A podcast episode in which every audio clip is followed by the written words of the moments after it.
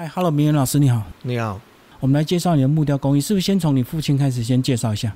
哎，父亲小时候种田的，然后阿嬷生生的比较多，可能五六个，就是五六个，然后就比较没有在管小孩，甚甚至于那个国小的学费都缴不出来，所以小那个我爸爸每每次去学校，学校在说要缴学费的时候，他缴不出来，都欠学费。对，就直接在外面玩，玩到晚再才才回来。然后爸爸爸爸是跟我说，他十几岁就自己去台北，去台北找学那个雕刻的。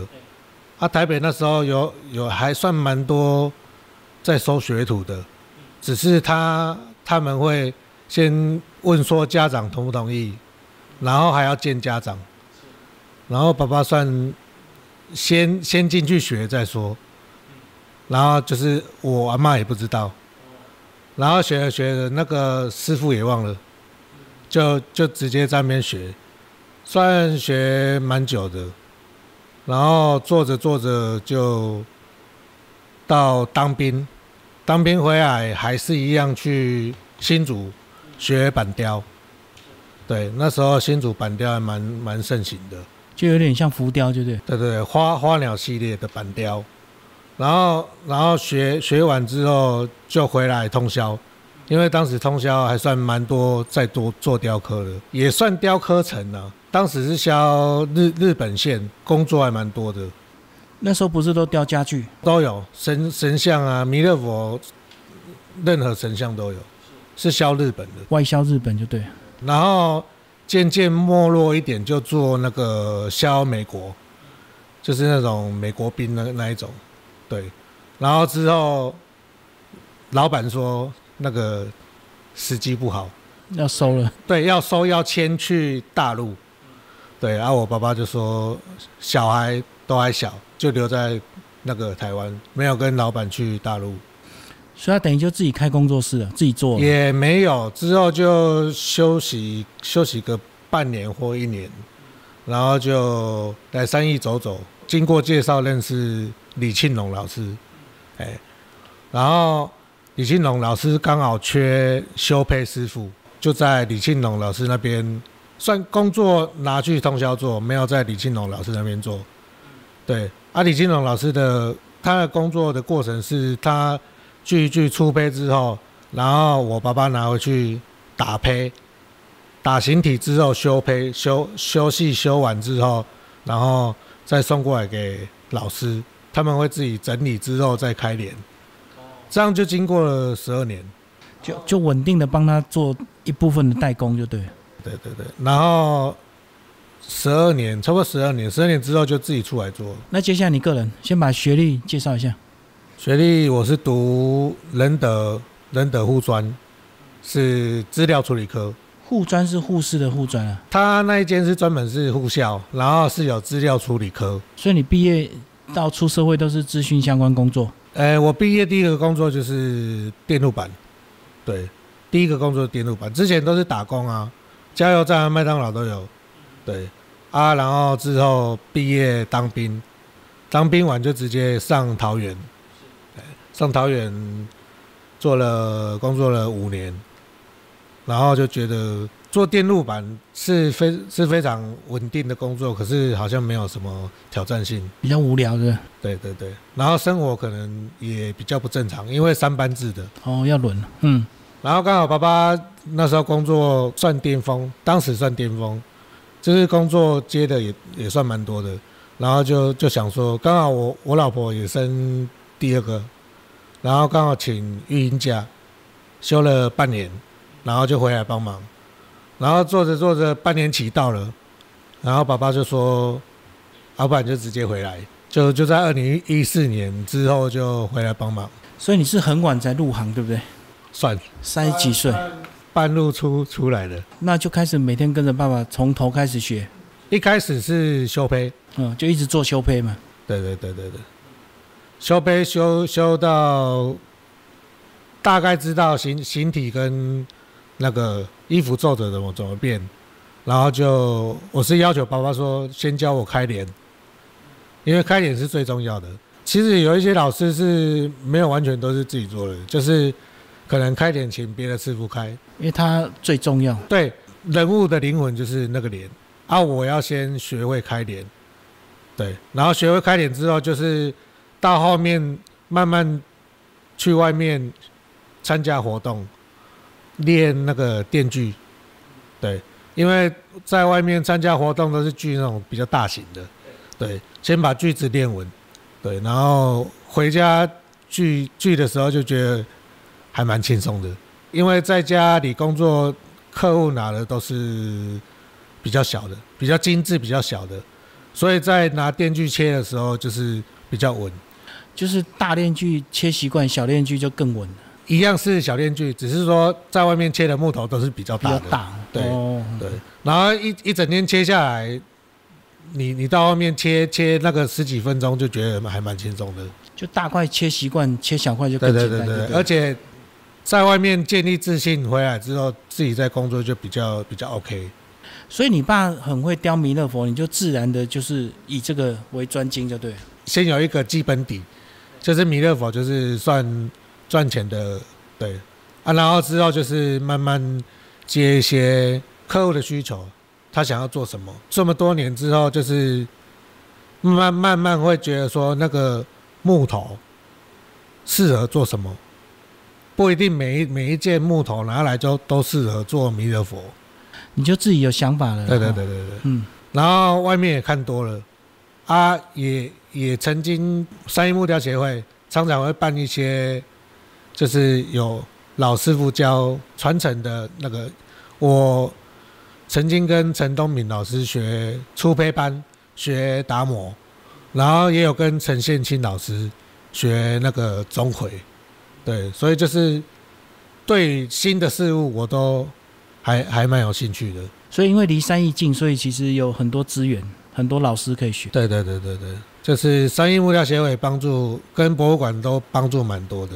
有一段时间，那个弥勒佛不是要去对那个木头的眼睛吗？木纹对不对？那个眼都要刚好开在肚脐上，那个算是做生意的手法，噱头是不是？对对对对，因为那一种木头可以去挑一种木头，就是你怎么用它的，他们说的是木骨灰，就是刚好那边有那边有一圈一圈的，所以其实那一件木头雕起来有很多地方是一圈一圈的。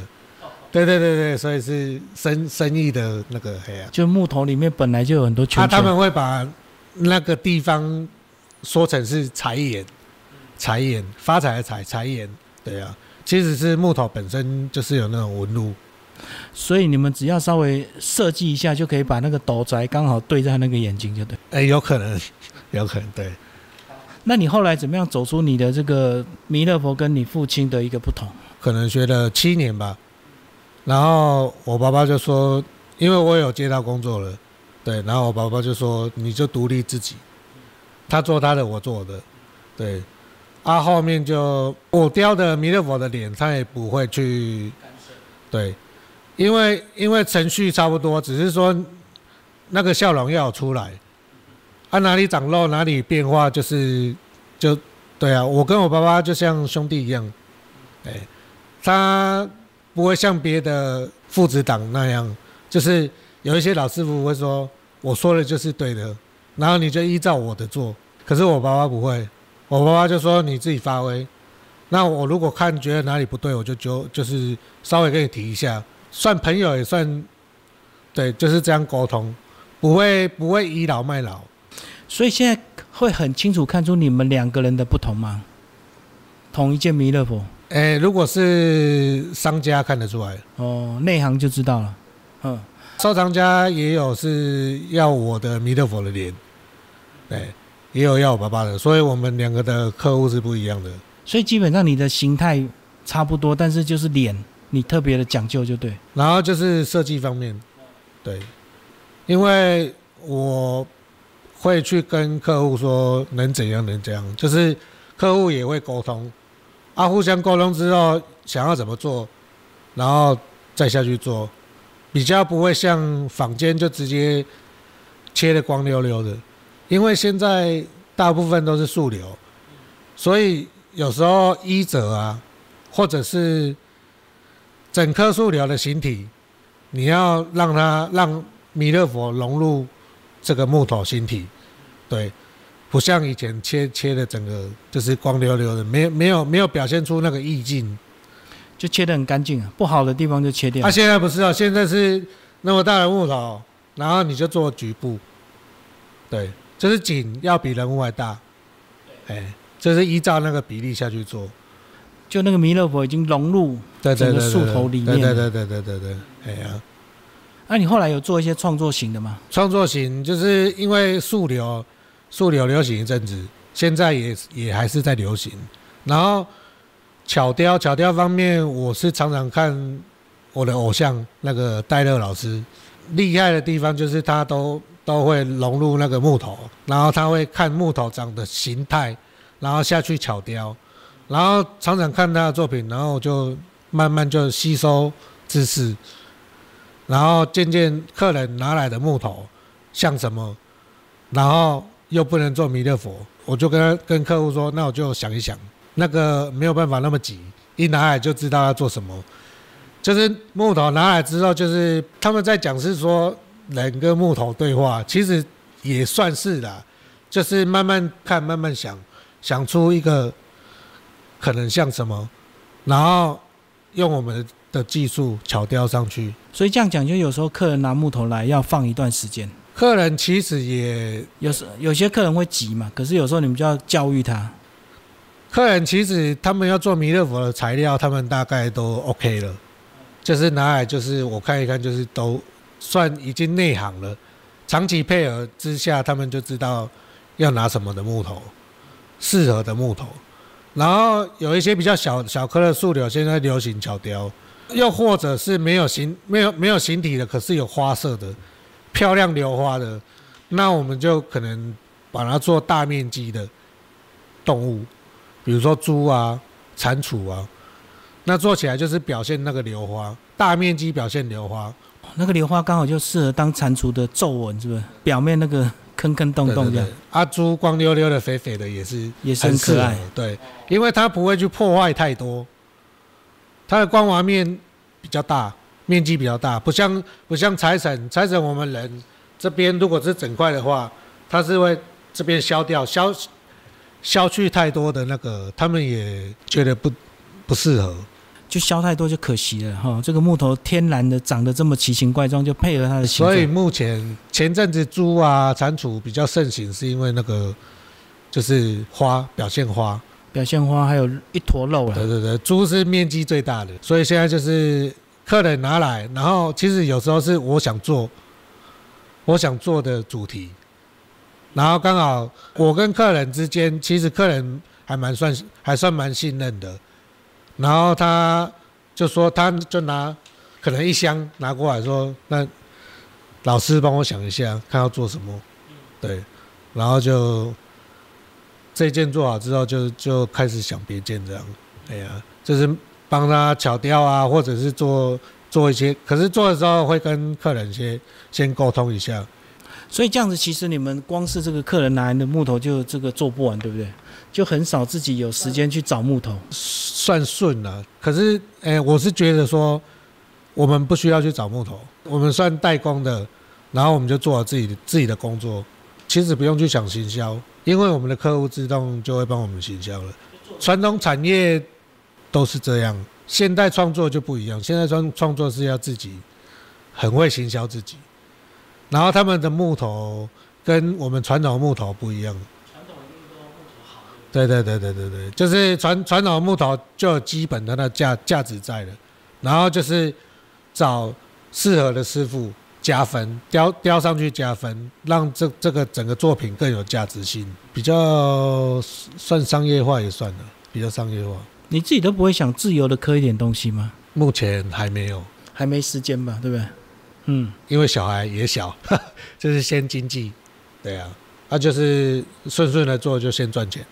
因为代工比较快了哈，完成就收钱了。对，他、自己创作可能你还要去找木头。其实我我们我们创作者就是把时间花在钻研技术，其他的部分就就给别人去帮忙。帮忙行销啊啊，然后找木头这样。就专心做好技术对对对对对，因为你如果全部都自己的话，太累了。对，而且会浪费很多时间。网络上现在的那个图片很多，想要找什么都找得到，所以你我我每次看到看到新的东西喜欢，我就会去学，对，抓抓它抓它的精华，我觉得喜欢的部分，对。好，你未来这个弥勒佛会想要做一个比较大形态的一个转变吗？如果是自己做的话，可能做比较，人家说那个 cosplay，就是虽然他是弥勒佛，可是他可能穿穿着不一样，然后姿势不一样，对。那你如如果是商业化的话就不行了，因为本身佛像也也还是要尊重一下，就是虽然是艺品，可是不要跳动太多。那如果是做自己自己想做的系列系列版的就 OK，对，说不定有更好的出路。所以有在想，但是还没动手。对对对对，而且要学的很多。我也喜我我也喜欢观音，也喜欢达摩跟钟馗，都喜欢。对，然后因为通宵跟三义比较近，啊，我跟一些资深的师傅也比较熟，然后我都会过来这边请教。啊，师傅也都都还算蛮蛮 OK 的，就是都会教。所以做一做，如果这个低潮或者是没有什么灵感，就来三义逛一逛就对。哦，对啊，就出来走一走，看一看师傅做的东西，然后看啊学啊。可能也看一下现在流行的嘛，哦因为这么这么多店面都会摆一些流行的东西。其实我虽然在通宵，可是客户去都会聊聊一些老师最近做什么。虽然躲在通宵，可是资讯还蛮蛮 OK 的。对啊，中南北的资讯都蛮多的。哪个老师现在做什么？因为老师每一个老师现在都会在 FB 分享自己的作品，所以大致上都会都会欣赏到，也会想跟老师学的，只是还没有去跟老师谈这样，就不会一直只做弥勒佛。对，弥勒佛是专精，只是说我还要学更多。所以你只跟老师学，就是一个特定的那个形态去跟老师，就就专门学他那个技术就对了。其实脸部最重要。依我而言，脸部做出来之后，形体我可以慢慢学，他的姿态，他的全身的衣衣着什么，我可以我可以慢慢学。可是那个脸的神韵是要跟老师学的。而且男女的一个形象应该有差吧？像你习惯做弥勒佛，那如果做到观音那个比较女相的，是不是就难一点？其实以前有一个有有有几个师傅是就是全部都做，可是他做男的比较多，他做女的可能女女的做出来就会比较胖，比较用，对，就是会变成跳不出来，就直接做做，哎，怎么跟怎么跟他之前做那个雷同？基本我我要做一样东西，我要研究很久，对我不会随便就直接做下去了。不会贸然动刀了。对对对，我要了解到很很细很细，然后我动刀的时候，我才知道要怎么怎么去取舍。对，所以每研究一件东西，我都去找很几百张啊、上千张的图片，然后再去做。这一方面就是客户对我的信任，就是因为我比较龟毛。所以这样讲，你那个三十几岁这个回家学木雕还是不错的，到现在来看，算刚刚好，因为太年轻的话，可能没有稳稳定性。时间点刚好对。对对，我爸爸是自己讲的，他他说早就知道我会回来了，因为之前取名字的时候就是有大概那个，深规啊，对对对对，哎呀嘿呀呀，就是最后还是回来接就对。对对对对对，好，谢谢我们明远老师。好，谢谢。